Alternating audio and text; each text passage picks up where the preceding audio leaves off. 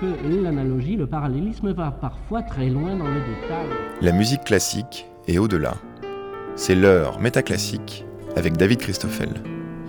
Avant que Georgie Courtag ne prenne le son des claviers téléphoniques pour en faire le motif musical de certaines pièces de Seyat et avant que quatre notes descendantes jouées au trombone servent de gimmick sur les plateaux télé pour sanctionner une blague pas vraiment drôle, avant que Pierre Boulez n'utilise le code Morse pour coder les lettres du nom de sa chair dans Message Esquisse, au XVIIIe siècle, il y avait un petit instrument de musique qui servait uniquement à la communication pour signaler l'arrivée du courrier postal qui s'est trouvé cité dans de nombreuses pièces instrumentale de Handel, Vivaldi, Bach, mais encore Duval, Boutmy ou encore Kaiser. Pour raconter l'aventure de ce petit instrument qui s'appelle le corps de postillon, nous recevons Alice Julien Laferrière qui a fait des recherches exactement sur cet instrument, mais aussi Jean-François Madeuf qui le joue et qui le fait sonner, et le corniste Lucien Julien Laferrière.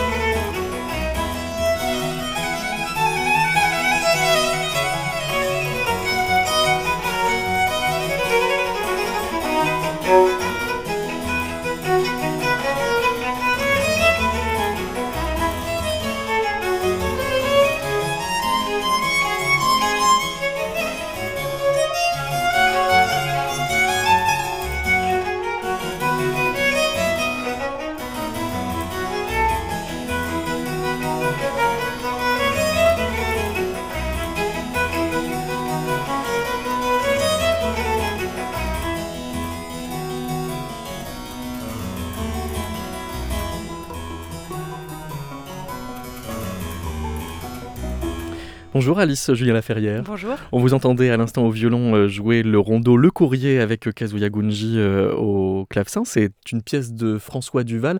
À l'époque où François Duval compose ce rondeau, euh, Le Courrier, c'est pas encore exactement les lettres euh, qu'on reçoit dans les boîtes aux lettres, c'est un individu Oui, tout à fait. C'est une fonction. C'est une fonction. C'est la personne qui accompagne le postillon dans la livraison du courrier. Alors c'est qui le postillon? Alors le postillon, c'est un personnage haut en couleur qui distribue le courrier, mais qui également transporte des voyageurs. Voilà. Et il est accompagné d'un courrier qui est censé euh, défendre le courrier au, au, péril de sa vie avec un poignard. Euh, pour euh, qu'on n'attaque pas euh, les diligences, justement, qui souvent étaient sujettes à des grandes attaques, ce qui a donné des, des histoires un peu sordides. Et donc voilà, c'est tout cet univers de la poste qui m'a passionnée.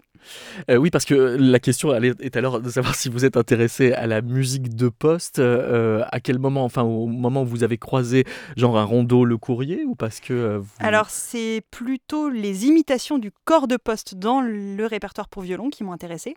Et puis par extension, après j'ai cherché, effectivement, il y a tout un répertoire dans la musique française, donc ce courrier, également une pièce qui s'appelle La Diligence, des rondeaux ou menuets qui s'appellent La Poste. donc voilà, ça c'est dans le répertoire français. Et ce qui est étonnant, c'est que on n'entend pas d'imitation du corps de postillon dans le répertoire français, plutôt des rondeaux dans ce style-là qui évoquent le roulis du carrosse, de la diligence ou du cheval. Et, c'est plutôt dans la musique euh, allemande et italienne qu'on va retrouver l'imitation du corps de poste. Oui, parce que finalement, le premier postier euh, que l'on peut faire en musique, c'est le cheval. Mais tout à fait. Donc le, premier euh, son, de, c'est le tagada, quoi. Et oui, et alors pour cela, on peut tout à fait utiliser des noix de coco. Voilà. Ça, c'est ce que vous faites dans vos spectacles et oui. Et on le faisait déjà à l'époque, non Je ne sais pas. On n'accompagnait pas, pas des, connaissait des, des, noix de coco à l'époque. voilà. euh, bah, on peut écouter une diligence de Louis de Quai d'Hervelois. C'est qui Louis de Quai d'Hervelois? C'était un, un violiste. C'est une pièce pour viol de gamme à l'origine.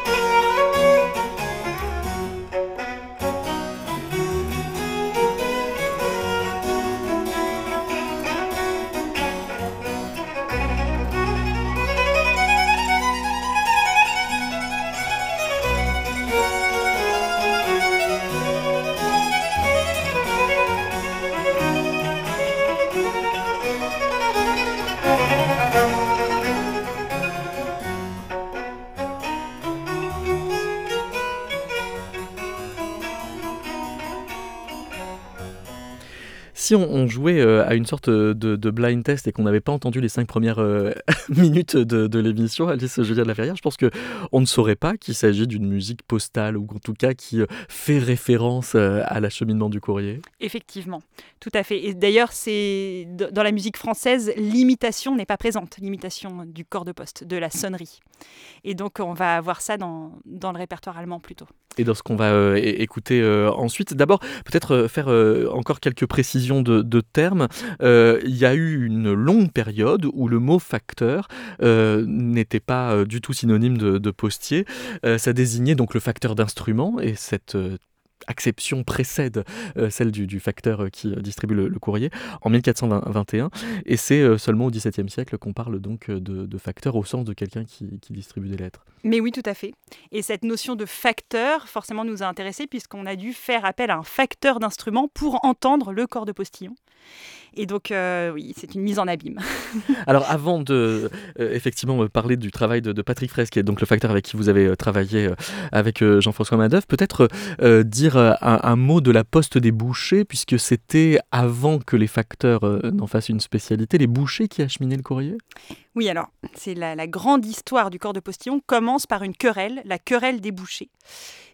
Pourquoi une querelle Eh bien, puisque à l'origine, le courrier était acheminé par les bouchers qui allaient de ville en ville avec leur bétail et qui annonçaient leur arrivée dans les villes en sonnant dans la corne de leur vache. On va vous faire entendre une sonnerie de corne de vache.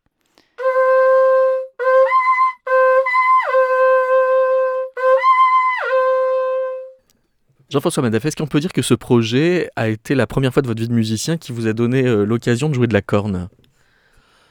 Non, j'en ai soufflé à d'autres reprises, entre autres montré dans des animations scolaires à, des élèves, c'est le grand classique, euh, d'où vient le corps de chasse et un certain nombre d'instruments de, de la famille.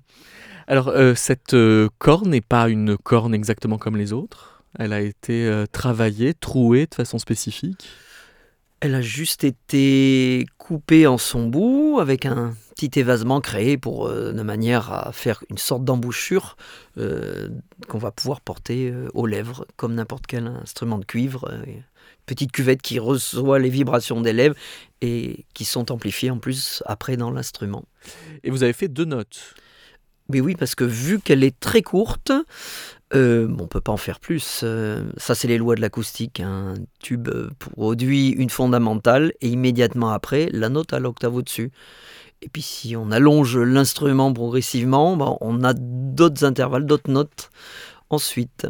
Mais alors euh, cet euh, écart euh, d'octave va être un élément de reconnaissance du corps de postillon ensuite? Ben oui, parce qu'on voit la taille des cordes postillons au XVIIIe siècle, qui sont, si on les déplie, pas tellement plus grands que euh, la corne que je viens de Là, on est à la radio, il faudrait donner un ordre de grandeur. C'est quoi? C'est grand comme un pot de yaourt et demi en hauteur? Oui, ça tient en gros dans la paume de la main. Oui, ah, enfin doigt compris.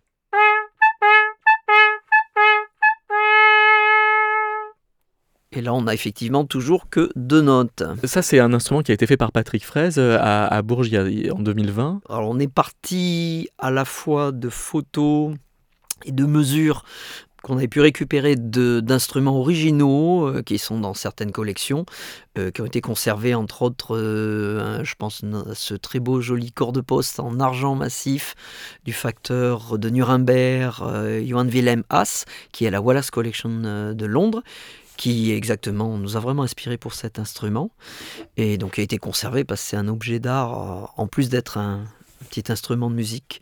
Voilà. Et on a dû en reconstituer un autre pour la cantate de Handler où il y a un corps un petit peu plus grave en Fa. On, on écoutera un petit peu tout un extrait de cette œuvre. On entendra effectivement que. On a toujours deux notes, mais elles sont un petit peu plus graves parce que l'instrument est un poil plus gros et un poil plus long. Euh, et puis il a une enroulade de plus. Voilà. Donc c'est quoi? C'est des mini-corps? C'est des corps de postillon Posthorn en allemand. Corps de poste, littéralement. Alors là, on a une ambiguïté de terme, oui. Oui, et d'ailleurs, c'est là qu'apparaît la bataille des bouchers. C'est que c'est ce corps qui va détrôner les cornes de vache progressivement à cause d'une famille qui va prendre le monopole postal et interdire euh, toute autre utilisation de sonnerie annonçant l'arrivée dans les villes. Ça y est, ils ont privatisé le Voilà, répertoire. Enfin, même si c'est un mini répertoire, quoi. Ils ont privatisé la sonnerie en octave. Euh, c'est la famille Turn und Taxis, Tour et Taxi. Alors ça commence en Italie, la famille Tasso. Ah, bien en plus, c'est une affaire complètement C'est européenne. une affaire européenne qui, ouais, qui, En qui- quelle année qui commence au XVIe siècle en Italie et qui va durer jusqu'au XIXe siècle. La famille Tour et Taxi va prendre de, de l'amp- de l'ampleur, va devenir même euh, anoblie par l'Empire, etc. Et, et Mais ça, va voulait dire quoi? Parce qu'il n'y avait pas encore 19e. de, de droit d'auteur, donc ils n'avaient pas de copyright sur le saut d'octave. Mais en revanche, si quelqu'un d'autre jouait du corps de postillon, il se faisait disputer. quoi. Exactement, ils se faisaient même châtier. euh, il y avait des amendes corporelles où ça pouvait leur coûter très cher. D'accord. On, va, on va écouter euh, Jean-François Madoff un extrait de- d'un concerto pour corps de chasse et corps de postillon euh, de Johann Baer. Euh, c'est de quelle époque? Tout début 18e siècle. Voilà, mais je pense que Julien est Alors, euh, fin je- 17e et début 18e. Oh, je redis. Il est mort en 1700. Oui, c'est ça, oui, oui, c'est ça. Bonjour Lucien, Julien Laferrière. Bonjour. Est-ce que vous soupçonnez que votre sœur s'est intéressée euh, au corps de postillon pour euh, renouer le contact avec vous qui êtes corniste? En bon frère que je suis, euh, je peux au moins le supposer. Effectivement. C'est-à-dire que vous, vous jouez euh, du corps depuis tout petit, Oui. euh, mais vous n'avez pas joué du corps tout petit tout de suite. Non, effectivement, ça je l'ai découvert euh, d'ailleurs à travers Alice euh, beaucoup plus tard. Euh, mais c'est vrai que si on pousse euh, les recherches familiales, on a des photos de voyages euh, d'enfance où déjà on, on- a fait un voyage en Europe euh, centrale. Et c'est vrai que le corps de postillon dont on parle tout depuis tout à l'heure euh, est l'emblème de la poste de beaucoup de pays actuellement, euh, encore à l'heure actuelle, à travers euh, la famille Touran et Taxis qui s'est effectivement implantée dans toute euh, l'Europe et a fait ce fameux monopole postier. Euh, et donc, c'est encore l'emblème euh, de la Poste, évidemment. Euh, les exemples les plus marquants, c'est bah, l'Allemagne, la Suisse, même l'Espagne. On le voit beaucoup en Ah, et c'est Espagne. pour ça qu'on trouve des, des- des petits corps sur les boîtes aux lettres. Exactement. Mais alors, c'est lequel de ces corps? C'est le corps de postillon ou le post-horn? C'est le, le petit, l'original. Le- D'accord. Oui, celui du XVIIe siècle. Alors, je viens de dire post-horn, de quoi s'agit-il? Du corps de poste. La Du- traduction donc, littérale, Quelle c'est est la différence alors? Avec le, le corps. euh, Avec le corps de postillon Ah, c'est le même instrument. C'est le même, sauf qu'il est plus gros quand même. Ah non, en fait, c'est le même, mais qui a évolué. Ah là, oui, vous avez l'évolution. Devant vos yeux, vous avez l'évolution. Oui, on a D'accord, plusieurs parce que- siècles de post-hand Mais sous les nous, en yeux, fait, là, en fait, euh, Jean-François brouille les pistes parce que nous, on ne s'est intéressé qu'aux petits. Oui, oui, bien sûr. Enfin, sa- sauf que donc j'ai introduit Oui. par ailleurs un autre Oui. corps qui est le corps de chasse euh, que vous jouez dans la même pièce. Quelle est la différence? Alors le corps de chasse, euh, c'est un instrument beaucoup plus grand, euh, qui est donc beaucoup plus grave aussi, et qui est effectivement, euh, je ne vais pas vous faire tout l'historique du, du corps, mais euh, qui, hum, qui donc apparu en France à la, dans la deuxième partie du, XVIIe siècle, et ensuite a été utilisé beaucoup dans la musique, notamment bah, française et aussi allemande et qui a ensuite évolué au, gré des siècles pour devenir le corps d'harmonie actuel avec des pistons qu'on joue dans les orchestres. Alors, on va écouter euh, une bourrée extraite de ce concerto pour corps de chasse et corps de postillon de Johann Baer avec euh, d'abord le corps de postillon, un peu plus aigu que le corps de chasse qu'on va entendre immédiatement ensuite.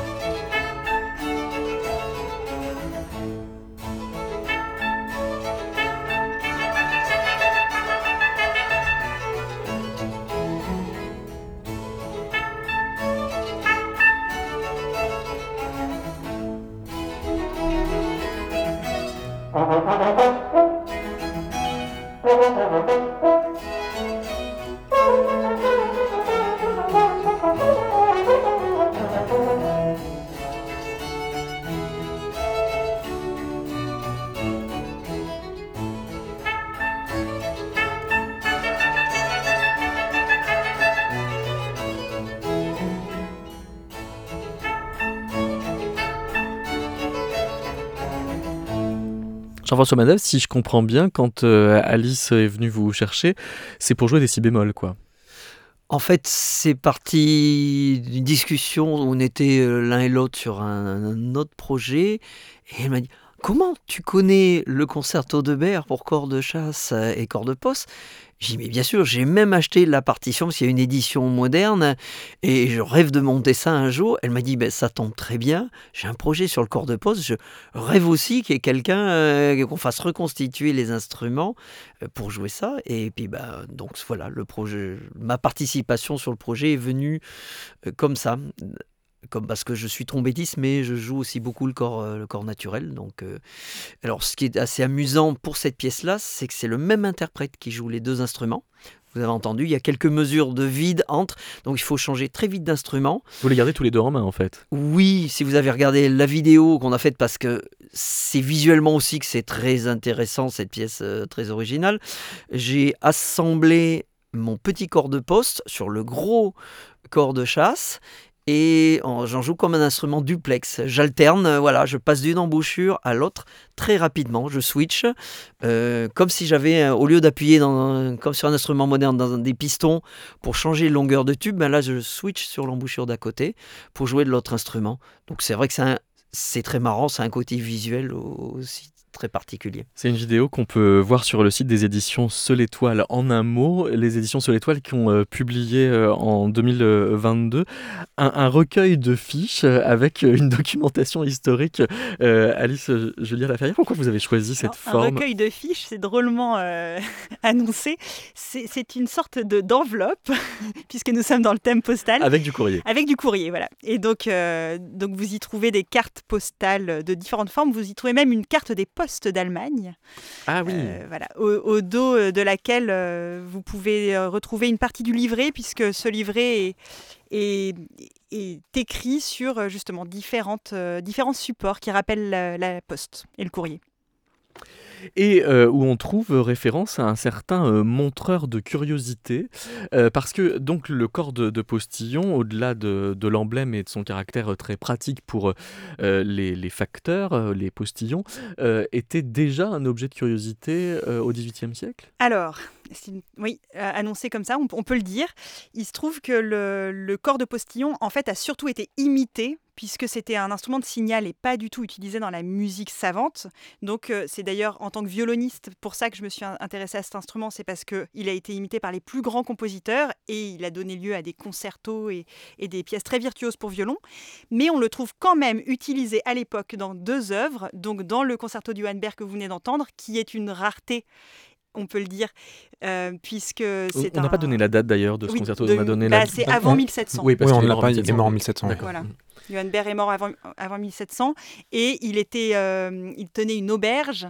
Il, euh, il voyait sûrement passer des chasseurs. Il a d'ailleurs lui-même été tué lors d'un accident de chasse, prématurément. Et, donc ce double concerto qu'on vient d'entendre, euh, qui utilise deux instruments de signal et qui n'était pas encore euh, utilisé dans la musique savante, c'est une sorte de rareté.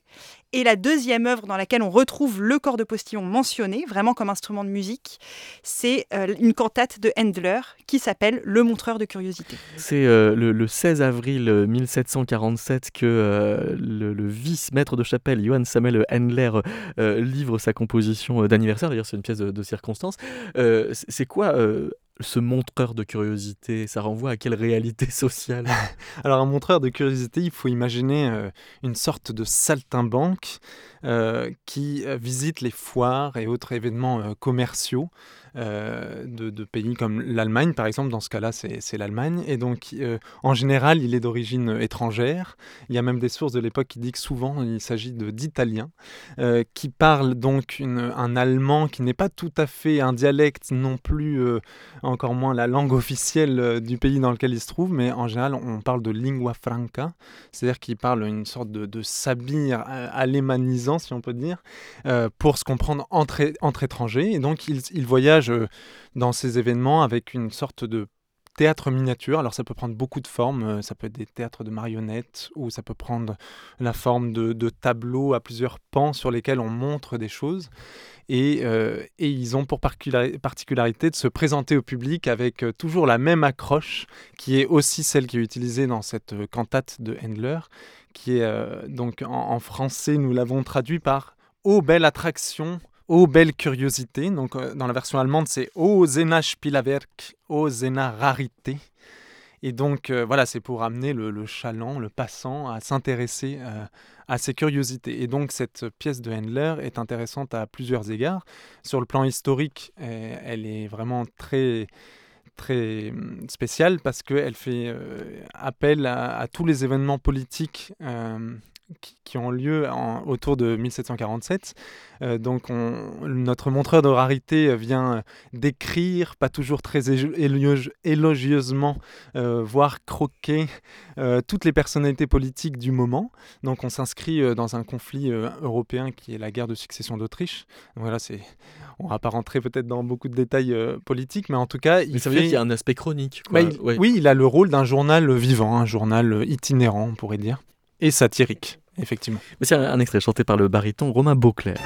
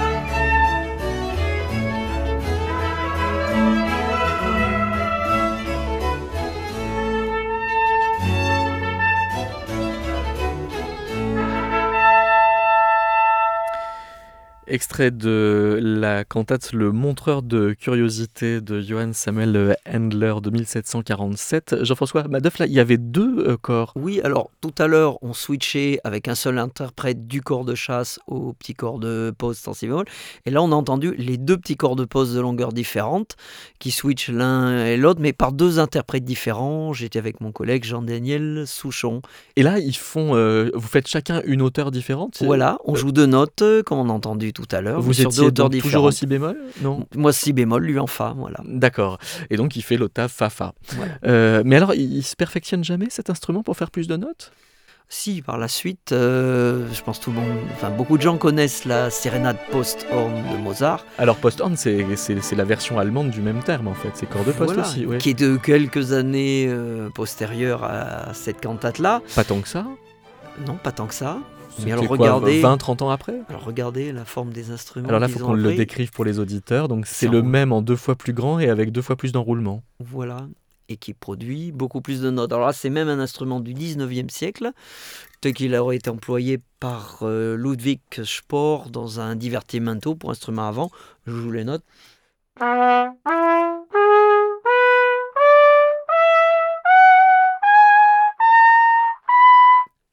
Tout d'un coup, on a beaucoup plus de notes et pas uniquement l'octave de départ. Voilà.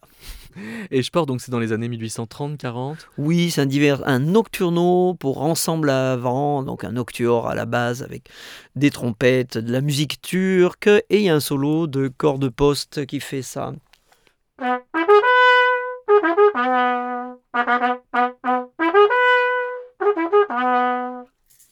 Mais euh, il y, a- il y a quelque chose qui, qui m'échappe, c'est que le corps d'harmonie existait déjà, euh, Lucien Julien Laferrière.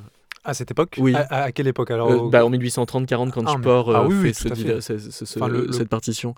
Donc quel avantage est-ce qu'il a à reprendre ce corps de poste avec seulement 4 notes par octave, euh, plutôt qu'un corps d'harmonie qui pourrait faire... euh, C'est euh, intérêt anecdotique, D'accord. couleur locale. Quoi. Donc c'est pour le clin d'œil. Voilà, comme les compositeurs précédemment qui ont écrit des imitations pour violon.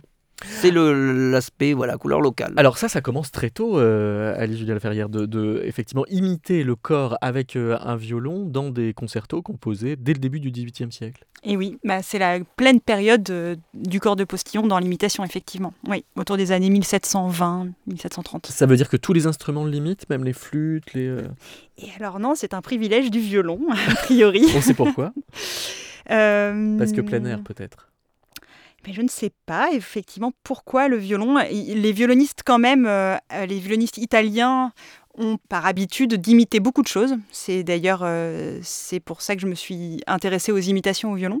Donc euh, je pense que c'est vraiment une des particularités du violon d'imiter. Mais aussi d'être un instrument de rue. Alors euh, là, non, en l'occurrence, pour les concertos de Vivaldi, c'est plus vraiment un instrument de rue. Au Ouais. départ, le violon, effectivement, il était peut-être fait pour danser, mais, mais déjà là, on est dans la musique vraiment beaucoup plus savante. Au contraire, même plutôt galante, plutôt pour des salons, euh, c'est de la musique qui, qui est réservée à une élite, plutôt ça. Pourquoi vous parlez de Vivaldi Oui, alors là, je suis déjà dans les imitations du corps de poste au violon. Et donc, on a une sonate de Veracini qui, qui est la première sonate de son opus 1, donc qui ouvre euh, tout un cycle, euh, tout- toute l'œuvre de Veracini pour violon, qui imite le corps de poste, mais également, à peu près à la même époque, Vivaldi qui va composer un concerto sur euh, l'imitation du corps de poste. Música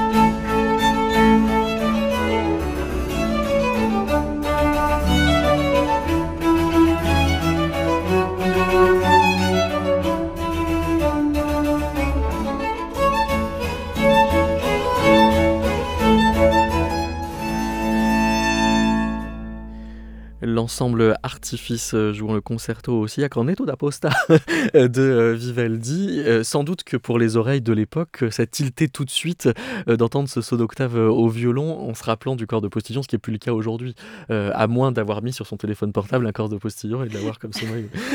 Parce que j'espère qu'on y viendra, que tout le monde aura la sonnerie corps de corps de postillon. sur son portable. Euh, vous avez donc conçu euh, cette publication comme euh, un courrier, euh, et comme ça fait toujours plaisir de recevoir du courrier, on a une musique plutôt joyeuse. Mais oui, tout à fait. C'est, Le corps de postillon est joyeux par essence. Par essence, c'est-à-dire que c'est toujours de bonnes nouvelles qui arrivent. Alors bon. Parce que normalement, pas toujours, mais. Oui, alors ce n'est pas que le courrier et le postillon euh, transportent des voyageurs. Euh, voilà, c'est aussi l'arrivée des voyageurs, pas que du courrier. Oui. Et donc, euh, donc bah, c'est souvent quand même des. On attend les nouvelles à une époque où il n'y a, a, pas tellement d'autres moyens d'avoir des nouvelles. Donc, euh, non, c'est pas forcément que joyeux, mais tout de même, l'arrivée du postillon en général fait plaisir. D'ailleurs, il paraît qu'on lui offrait souvent à boire et qu'il se mettait à raconter beaucoup de choses. D'ailleurs, pour illustrer la, gaieté, on peut parler aussi d'une autre œuvre dont, voilà, de Kaiser, a, dont on a enregistré le prologue. Et je vous propose de lire le texte de l'air.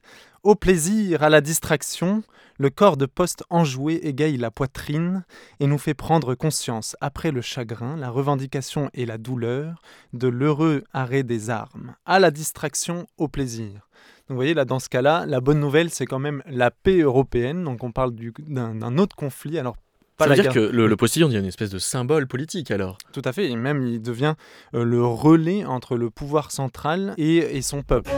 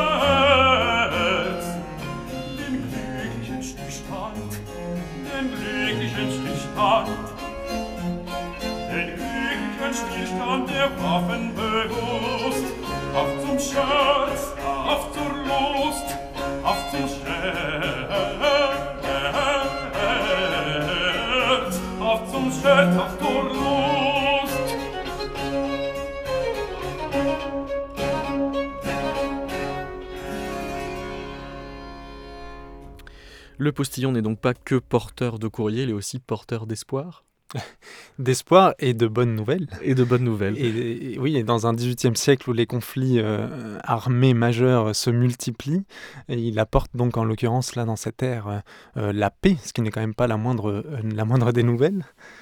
C'était euh, une pièce de 1714, c'est-à-dire euh, quasi contemporaine du concerto euh, de Vivaldi qu'on écoutait précédemment, qui est de, 1720. Et alors, l'ensemble Artifice a reçu une lettre de Jean-Sébastien Bach.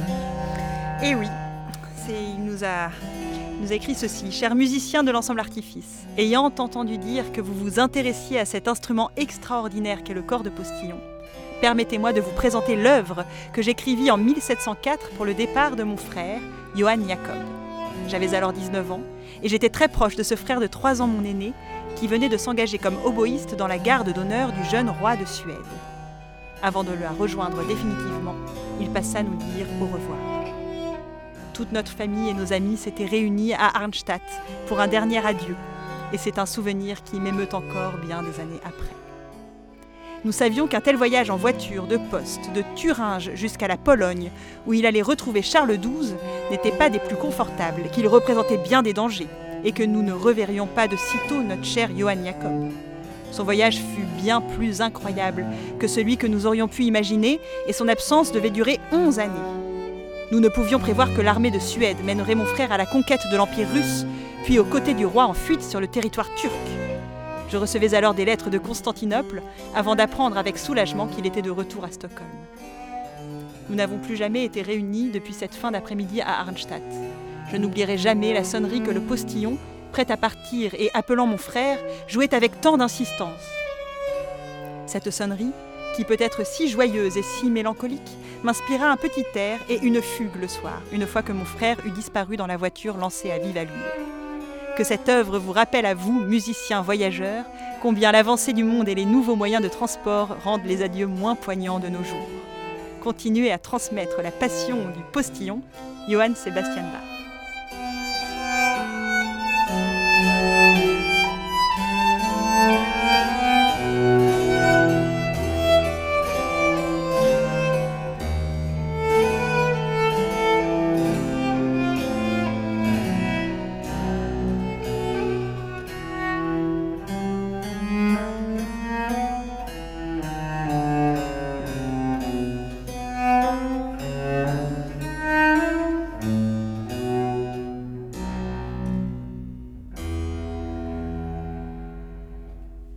L'a connu plus austère. Hein. bah, on se fait une image de lui, on ne sait pas trop. À vrai dire, je n'ai jamais lu ses lettres. Et ça veut dire que euh, il est tellement euh, difficile de documenter le corps de postillon que vous êtes obligé d'inventer des sources en fait. Bah, bon, c'est une source euh, comme une autre, effectivement, un petit peu, petit peu détournée, mais on a vraiment repris, on a beaucoup d'histoires autour de, de, cette œuvre, le Capriccio, sur le départ de son frère bien-aimé, donc c'était une manière un petit peu originale de les raconter. On entend donc que ce corps de, postillon devient une espèce d'emblème de, paix, de bonne nouvelle, on disait euh, avec Kaiser euh, à, l'instant. Ça va jusqu'où en termes d'idéalisation? Ça va jusqu'à la bonne nouvelle au sens euh, quasi théologique du terme? Alors oui, on peut dire ça. Il y a beaucoup d'exemples de, cette utilisation du postillon, notamment dans Belshazzar d'Endel, le postillon symbolise l'envoi de messagers pour rassembler des sages, sorciers et astrologues appelés pour interpréter une inscription mystérieuse. Et voilà où le corps de postillon entre en scène. Donc là, on est dans un oratorio où, euh, pour dire que le message qui arrive est important, on fait tarantantam. Exactement. qui devient euh, une espèce de, de gimmick.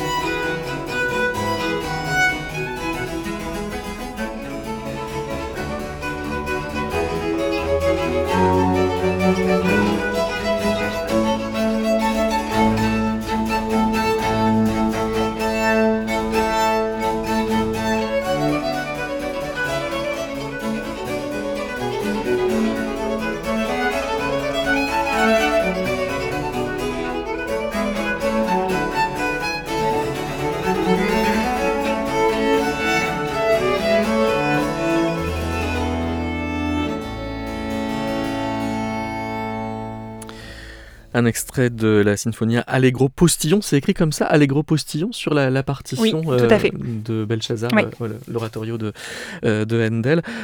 c'est ce qu'on appelle un figuralisme musicologiquement. Oui, et d'ailleurs, bah, Handel, c'est pas la première fois qu'il utilise ça. Moi, ça me fait penser.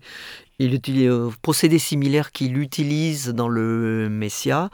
Euh, pour l'air euh, Shall Sound où il est question du jugement dernier, euh, il, met la sonnerie de trompette qui est jouée dans tous les tribunaux en Angleterre à l'époque pour annoncer l'ouverture de la session en début de l'air joué avec une trompette obligée.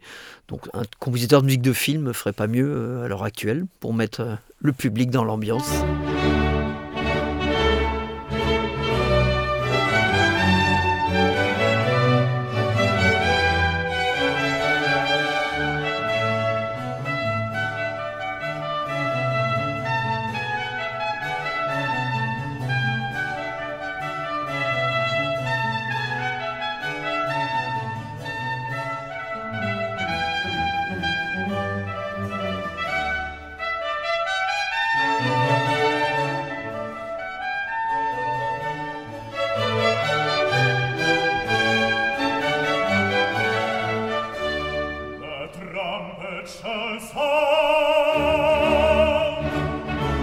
Pas juste pour le plaisir spéculatif de se dire euh, l'octave euh, c'est rond euh, théoriquement donc ça va servir de signal du message. C'est aussi que pour des questions bah, organologiques avoir des instruments très simples à transporter ils ne savent faire que ça.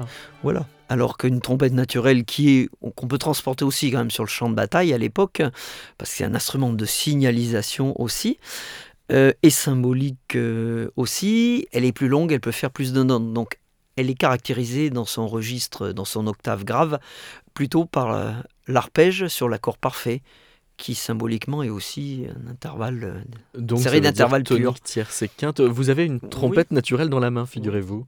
Oui, donc elle est caractérisée dans son registre euh, militaire, dans le grave, euh, par les notes de l'accord parfait.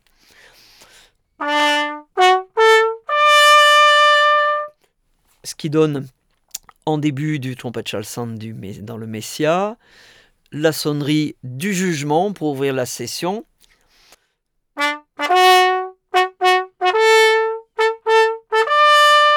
Ce qui fait euh, de cette trompette, on dit naturelle parce qu'elle n'a pas de piston. Oui. Euh, un, un instrument messager aussi, alors. Exactement. Sauf qu'elle a des, des messages moins prosaïques que le postillon. Moins nouvelle en général. Elle fait la Ah oui, elle est signal- funeste, la trompette, oui. C'est la guerre. hein. C'est la guerre. Et la C'est un mort. instrument guerrier, voilà. Ouais, très guerrier. C'est pas anodin. C'est c'est pas anodin, c'est parce qu'il y a une histoire. C'est-à-dire que c'était l'instrument qu'on emportait effectivement à la cavalerie. qui quoi. sert, voilà, dans la cavalerie, qui servait avec les timbales à coordonner euh, les mouvements de troupes à l'intérieur d'un régiment de cavalerie.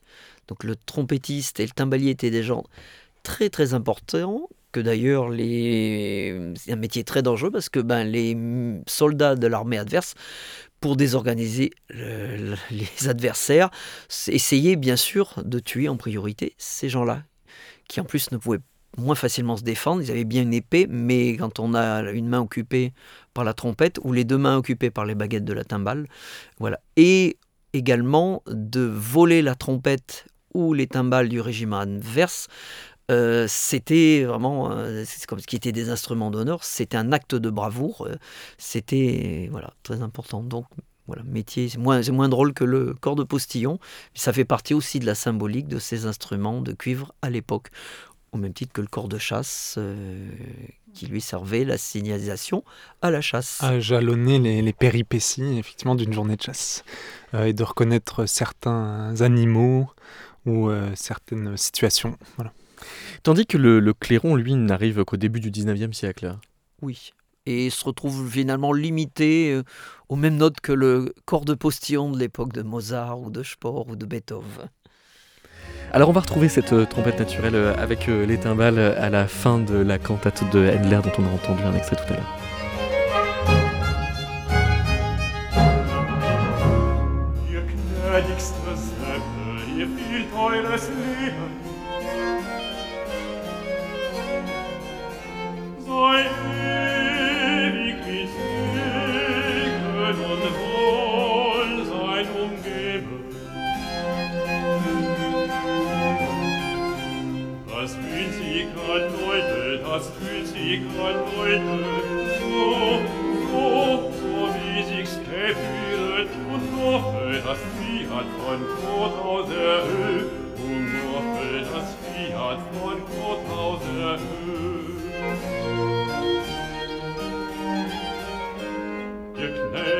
Giuseppe, ihr Fried eures Lieben, dein ewig mich siegen und Wohlteil umgeben. Das Hütiger Leute, so, so, so wichtigst gewütet und hoffe, dass Fiat, Fiat von Kohl,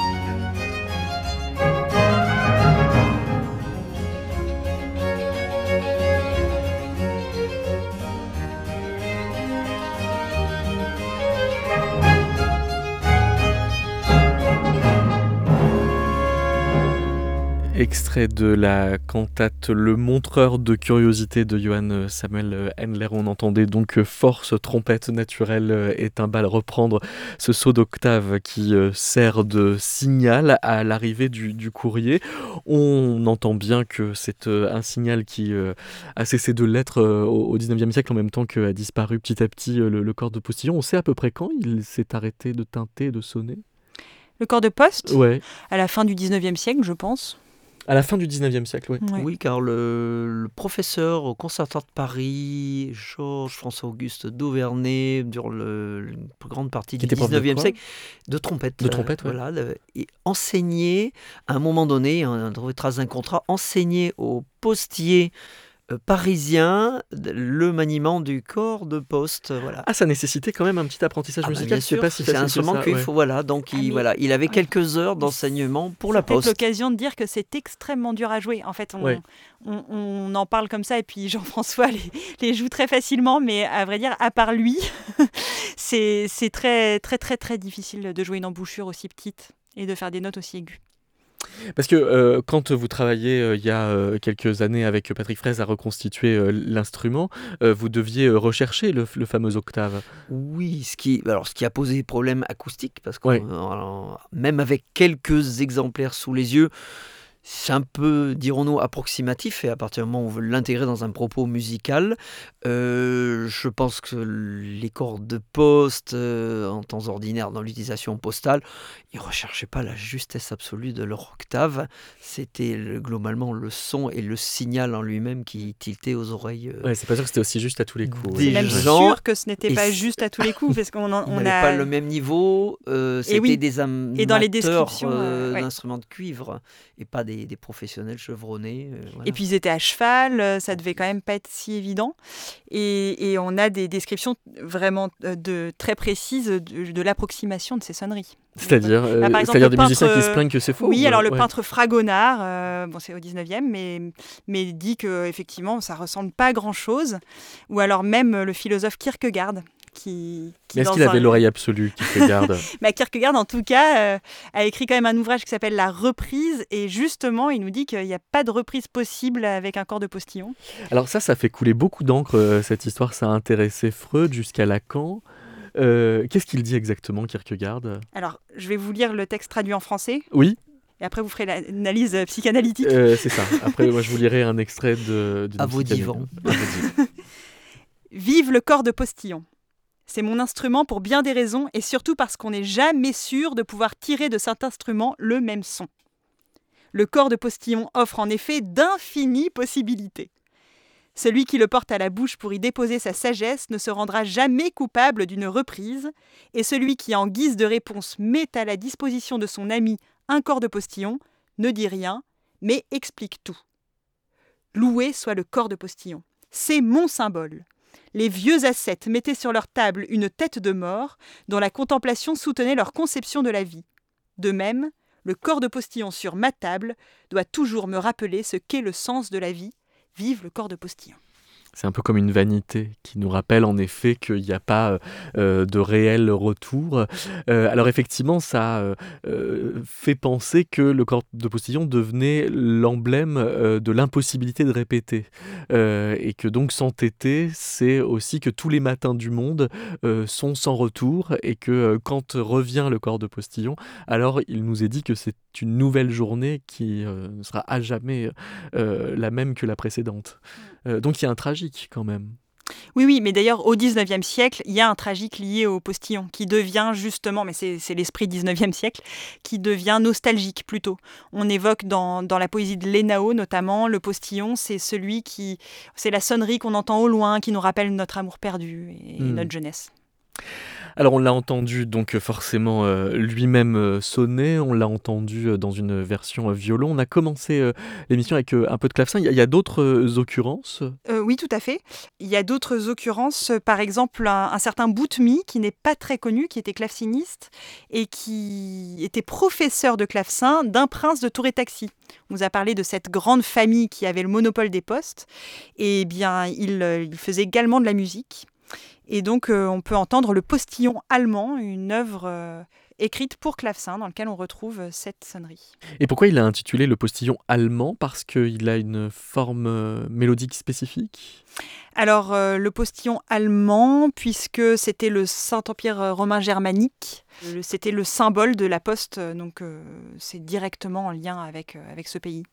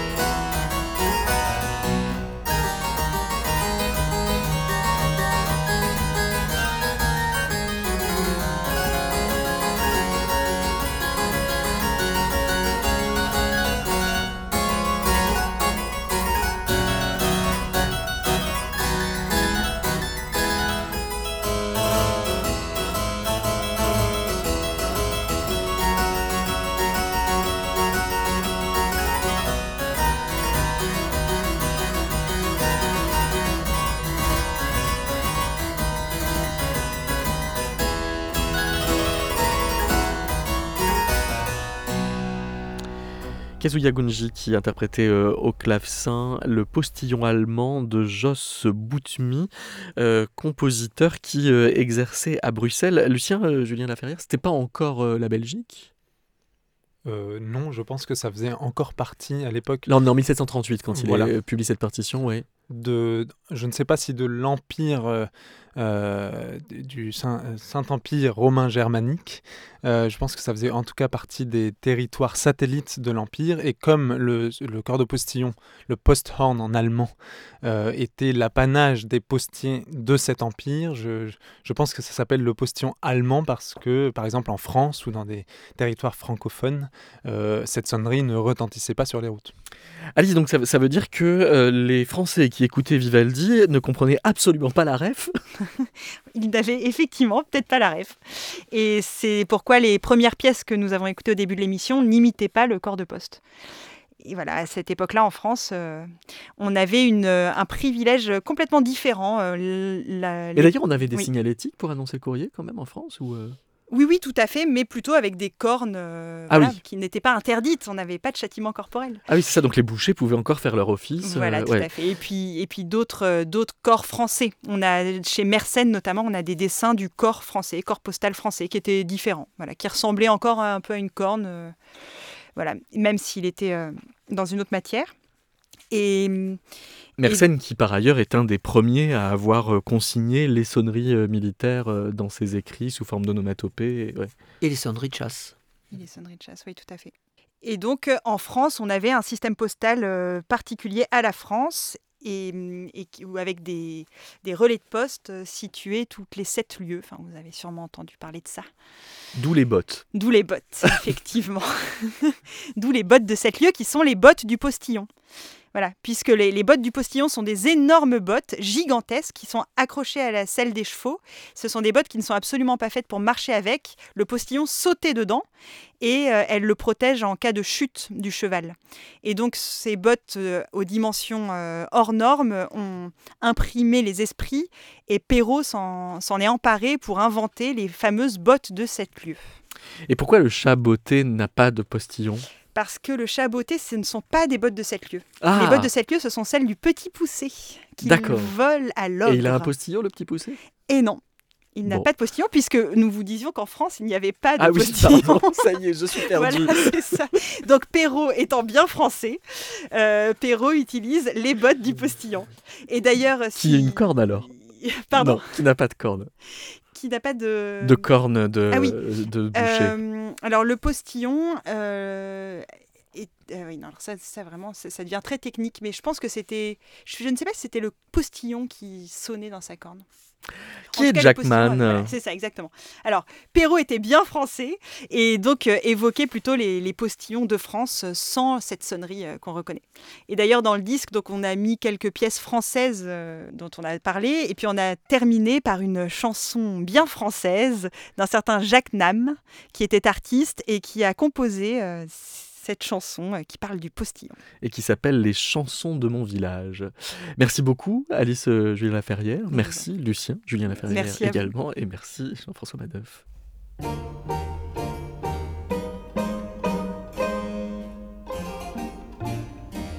Le postillon qu'un tourbillon amène au village un gars dont on attend le passage. Car il a son escarcelle pleine de nouvelles.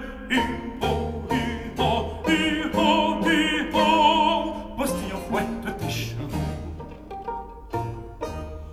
Aux amoureux, ils porteraient du bon pour leurs âmes. Aux hommes, dit là-bas, et des robes aux femmes.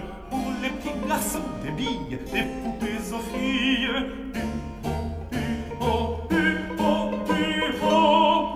Arrête, tes chevaux. Puis sans façon, le postillon va boire une bouteille d'un petit vin clairé qui fait faire des merveilles. Choisis une fille à la ronde, soit brune, soit blonde. Hi-ho, hi-ho,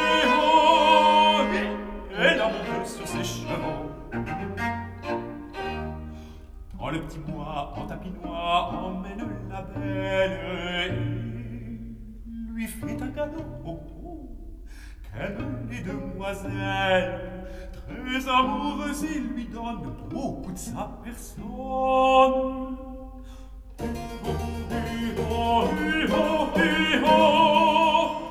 On est donc bien sur ses chevaux.